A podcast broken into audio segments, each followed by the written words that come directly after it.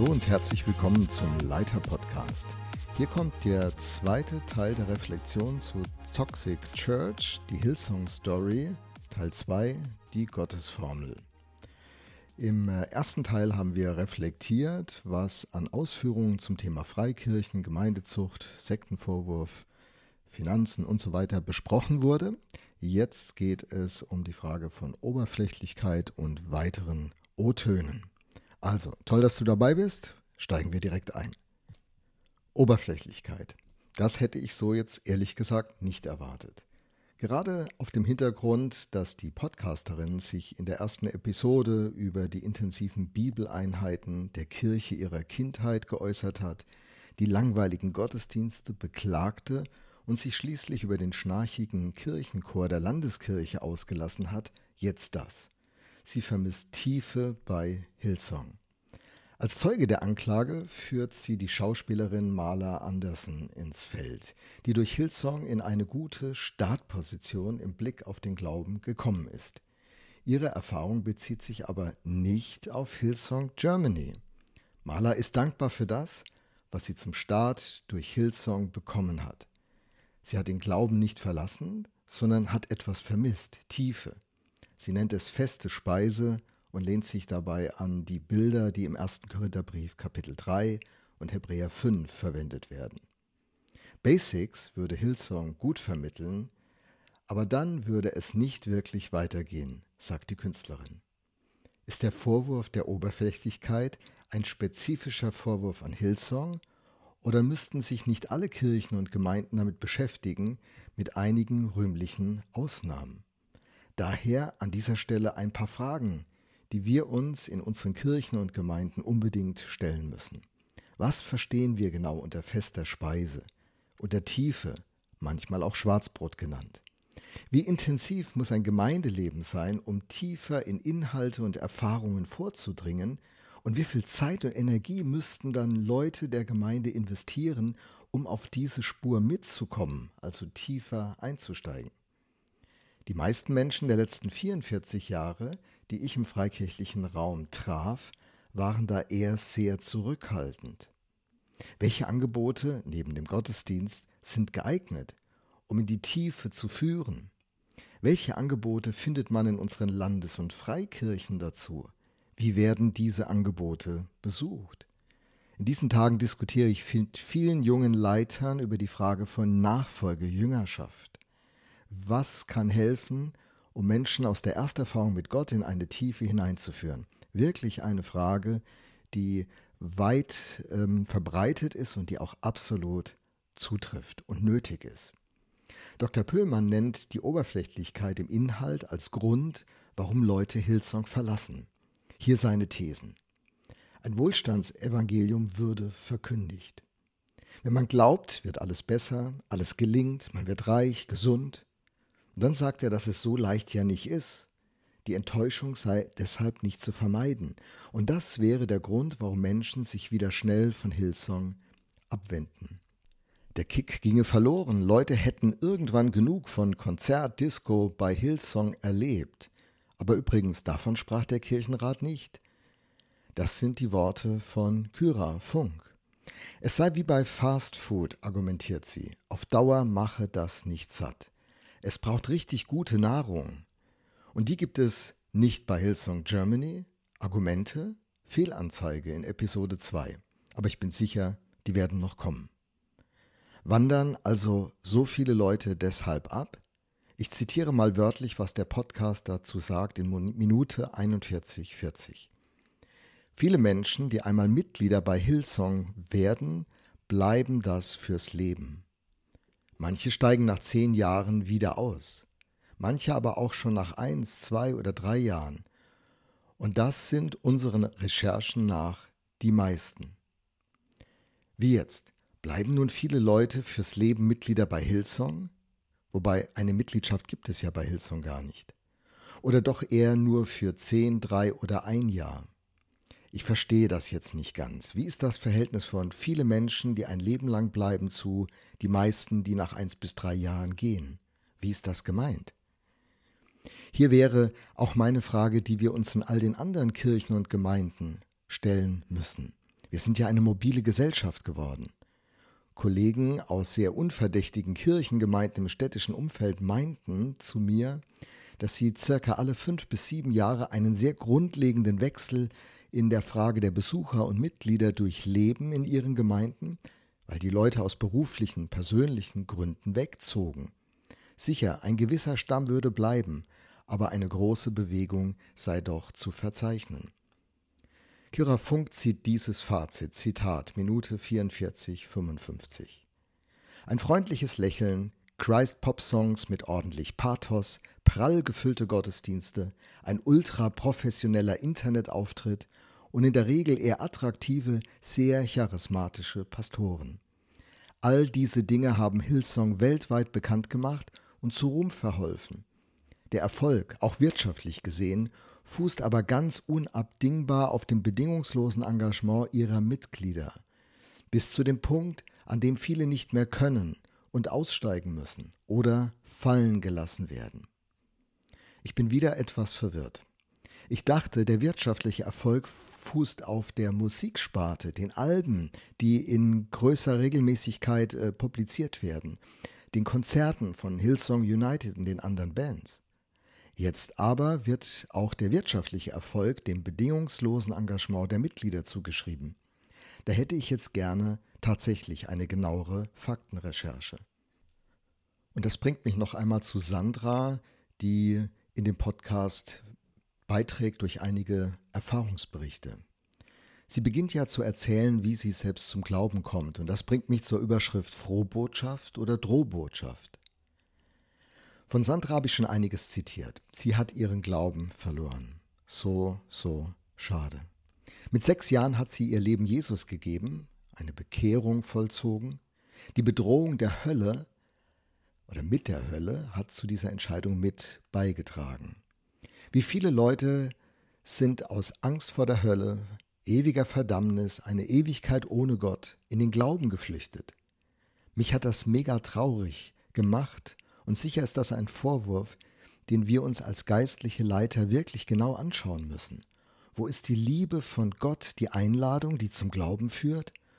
Und wo in unseren Reihen tatsächlich diese Manipulation, dieser Druck auf ein sechsjähriges Mädchen? Mich macht das fassungslos. Aber das hat nichts mit Hillsong zu tun, Hillsong Germany im Speziellen, sondern das ist eine Anfrage, die alle Christen, die zu dieser Art des Glaubens gehören, sich stellen müssen. Sandra macht eine tolle Erfahrung in Konstanz und bleibt zwei Jahre dabei, so schildert sie das. Das erste Jahr erlebt sie wie auf der Autobahn. Ein Traum wird für sie wahr. Sie liebt es. Doch dann wird es zu viel. Beutet Hillsong die Ehrenamtlichen aus? Beutet sie sich selbst aus? Und fehlt eine Mentorin, ein Mentor, der sie einbremst? Ist das System von Hillsong krank? Ich finde, das sind spannende Fragen, berechtigte Fragen. Aber sie werden in den O-Tönen von Sandra nicht wirklich klar. Am Ende bekommt sie ihr Leben in der Church und neben der Church nicht vereinbart. Sie berichtet von einem schlechten Gewissen. Wie findet Gott das? fragt sie. Feiern am Freitag und Gottesdienst am Sonntag. Passt das zusammen? Ist das Empfinden, das Sandra an dieser Stelle bekommt, eine Warnmeldung aus ihrem, ihrem Inneren, das letztlich sagt, ich bin überfordert, zu verbindlich, ausgebauert, ausgenutzt, erschöpft? Oder ist es ein Zielkonflikt? Jesus sagt ja, wer ihm nachfolgen will, dass der sich selbst verleugnen muss. Das ist durchaus ein schwieriger Punkt im christlichen Glauben, gerade in einer Kultur, die auf Selbstverwirklichung großen Wert legt. Ist Sandra innerlich eher unbemerkt wieder auf Distanz zu Gott geraten? Und äh, führt dieser innere Konflikt zu diesem äußeren Konflikt? Heute sagt sie ja, dass sie keine Christin mehr ist. Oder liegt die Ursache noch ganz woanders? Oder eben in einer toxischen Kirchenkultur und Struktur? Fragen, die eminent wichtig sind und unbedingt gestellt werden müssen. Max wird in diesem Podcast ebenfalls eingeführt, und zwar mit den Worten, dass er mehr oder weniger von Anfang an geholfen hat, Hillsong Konstanz mit aufzubauen. Faktencheck. Die Lakeside Church ist etwa 2005 gegründet worden. Zu Hillsong wurde sie offiziell hinzugefügt im Jahr 2011, wurde also Teil des Netzwerkes. Max kam Ende 2013 nach Konstanz. So sagt er in Minute 35,50. Er schildert, dass er super mit Liebe überschüttet wurde und auf ein Angebot traf, das überwältigend war. Drei Gottesdienste am Sonntag, jeder Gottesdienst drei bis vierhundert Leute, insgesamt etwa 1000 Leute am Wochenende. Und dann unter der Woche. Dienstags Kleingruppen, donnerstags treffen sich die Musiker, freitags die Jugendarbeit. Auf der Bühne wahnsinnig attraktive Leute, stylische, modische Klamotten. Mehr ist von Max bislang noch nicht zu hören. Sicher kommt in den nächsten Episoden mehr. Was ich mich frage, wie kann jemand mehr oder weniger von Anfang an geholfen haben, wenn er erst Ende 2013 dazukommt und auf so eine Kirche mit tausend Leuten und vielen Angeboten trifft? Das passt nicht ganz für mich. Was finde ich fragwürdig? Auch in Episode 2 sind Fragen in mir aufgetaucht und haben mich aufgewühlt. Die Vorwürfe gegenüber Hillsong Germany direkt sind aber noch dünn.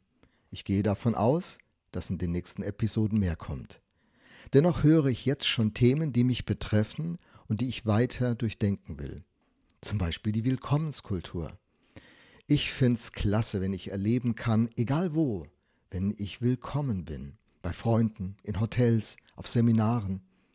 Eine Willkommenskultur, die mir vermittelt, gesehen zu werden, wenn ich dann angesprochen werde, sogar ein Teil davon sein kann. Das ist doch super für jede Organisation. Und wie oft habe ich mich übersehen gefühlt in den unterschiedlichen Kontext, Kontexten meines Lebens, auch in Gemeinden, so wie Sandra es aus ihrer Geschichte berichtet im Podcast. Was ist das Problem? Vermutlich, wenn es nicht echt ist, wenn diese Willkommenskultur nur ein Mittel zum Zweck ist, wenn es so aussieht, als ob sich die Leute für mich interessierten, aber ich in ihren Augen nur ein neuer Mitarbeiter oder ein weiterer Spender bin. Wie ist das, Teil einer Gemeinschaft zu werden, in der ich gesehen werde? Viele Leute haben ein volles Leben. Ist das überhaupt möglich? Ist die Zeit überhaupt für solche Beziehungen da? Und da frage ich mich kritisch, auch für die Viva Kirche Mannheim. Versprechen wir am Ende als Kirchen, die darauf Wert legen, nicht mehr, als wir tatsächlich halten können? Scheitern wir an unseren eigenen Idealen und die Menschen, die zu uns kommen, werden enttäuscht? erleben nach kurzer Zeit, dass sie sich eher benutzt anstatt gebraucht, gewollt, geliebt und im besten Sinn ähm, ihren Platz bei uns finden können. Ich sage immer wieder, ich möchte Menschen in ihrer Begabung entdecken und sie sollen sich gebraucht fühlen, aber nicht benutzt werden. Die theoretische Idee ist ja sehr einfach auszusprechen, aber wo passt die Praxis nicht? Wo scheitern wir, wo scheitere ich an meinen eigenen Idealen? Das hinterfragt der Podcast bei mir. Sehr wertvoll, sehr wichtig. Musik, Emotionen. Ist unser Worship wirklich ein Hilfsmittel, uns Gott zu nähern? Oder performen Bands und Künstler auf der Bühne, ähnlich wie bei Deutschland sucht den Superstar oder Britain Got Talent oder weiß ich was? Ist das mehr Selbstdarstellung, was da passiert? Dunkler Raum, Licht, Sound? Oder ist es doch Hingabe? Ist es authentisch? Und kann man das eigentlich immer so einfach auseinanderhalten? Passen meine inneren Einstellungen von heute auch morgen noch? Ich meine, bin ich Woche für Woche der gleiche oder welche Schwankungen habe ich und wo vermischen sich anfänglich gute Motive? Emotionen. Das finde ich am Podcast echt schwierig. Das, was sie Hillsong und den vielen anderen Frei- und Landeskirchen vorwerfen, die das einsetzen, ähm, leben diese Dramaturgie selbst. Und hey, die Inszenierung in der orthodoxen Kirche, der römisch-katholischen Kirche, in den evangelischen Kirchen, in Sporttagen, Stadien, bei Parteitagen und Konferenzen, begleiten wir das auch so kritisch? Aber klar, wie setze ich die Musik ein? Wie schaffe ich Stimmung, gestalte den Raum, Licht, Deko, Pflanzen, Materialien, Bühnenbild, Kaffee? Wann ist das alles legitim? einfach schön und inspirierend? Und ab wann wird es manipulativ? Ich denke, das sind mega wichtige Fragen. Mir fallen so viele Beispiele aus meinem Alltag ein. Man kann ja nicht nicht kommunizieren. Ob ich was tue oder lasse, ist ja immer ein Stück Kommunikation. Aber mir wird durch den Podcast einmal mehr klar, wie wichtig der Unterschied ist. Menschen zu ermutigen und nicht zu manipulieren, ihnen zu helfen, ihren Platz zu finden und sich zu entfalten, anstatt ausgenutzt und ausgebeutet zu werden. Wir müssen reden, das verstehe ich. Die Trennlinie ist so schmal offenbar. Und äh, es stellt mir Fragen. Menschen, die sich heute massiv einsetzen, überfordern die sich nicht und werden die im Rückblick ihr Engagement dann anders betrachten? Was schlussfolgere ich aus all dem? Ich habe wichtige Fragen aus der Episode herausgehört, die wir uns als Viva Kirche in Mannheim stellen müssen und die ich auch allen anderen empfehle. Wie kann es uns gut gelingen, Menschen herzlich willkommen zu heißen und sie wirklich als Menschen in der Gemeinschaft der Gemeinde zu integrieren? Wie helfen wir Menschen als Viva auch langfristig wertgeschätzt und integrierte Mitglieder der Kirche zu sein? Was ist unser Teil als Viva? Was ist der persönliche Anteil von jedem Einzelnen in diesem Prozess? Und was geben wir den Leuten inhaltlich, auch inhaltlich langfristig mit auf den Weg? Was wächst bei uns tatsächlich? Ist das, was wächst, gesund?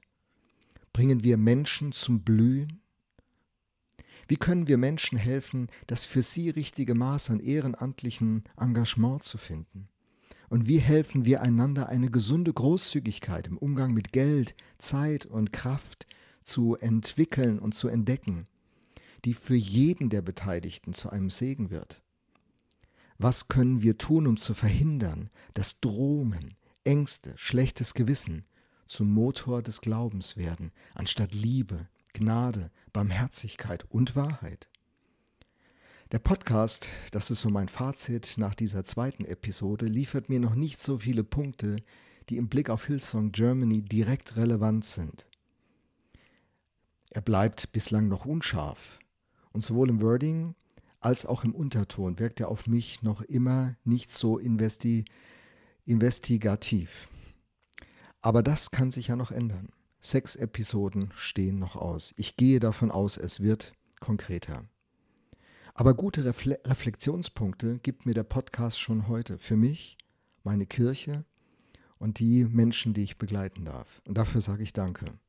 Ich danke auch dem Team in dieser Woche, dass ihr mir eure Reflexion zur Verfügung gestellt habt. Manches findet ihr wieder, in manchem findet ihr euch wieder und manche Reflexion würdet ihr vermutlich anders vornehmen. Und das ist okay. Miteinander sind wir auf der Reise. Vielen Dank, dass du bei diesem Podcast dabei warst. Ich wünsche dir jetzt noch einen guten Tag und vielleicht hören wir uns ja bei der Reflexion zur Episode 3. Tschüss.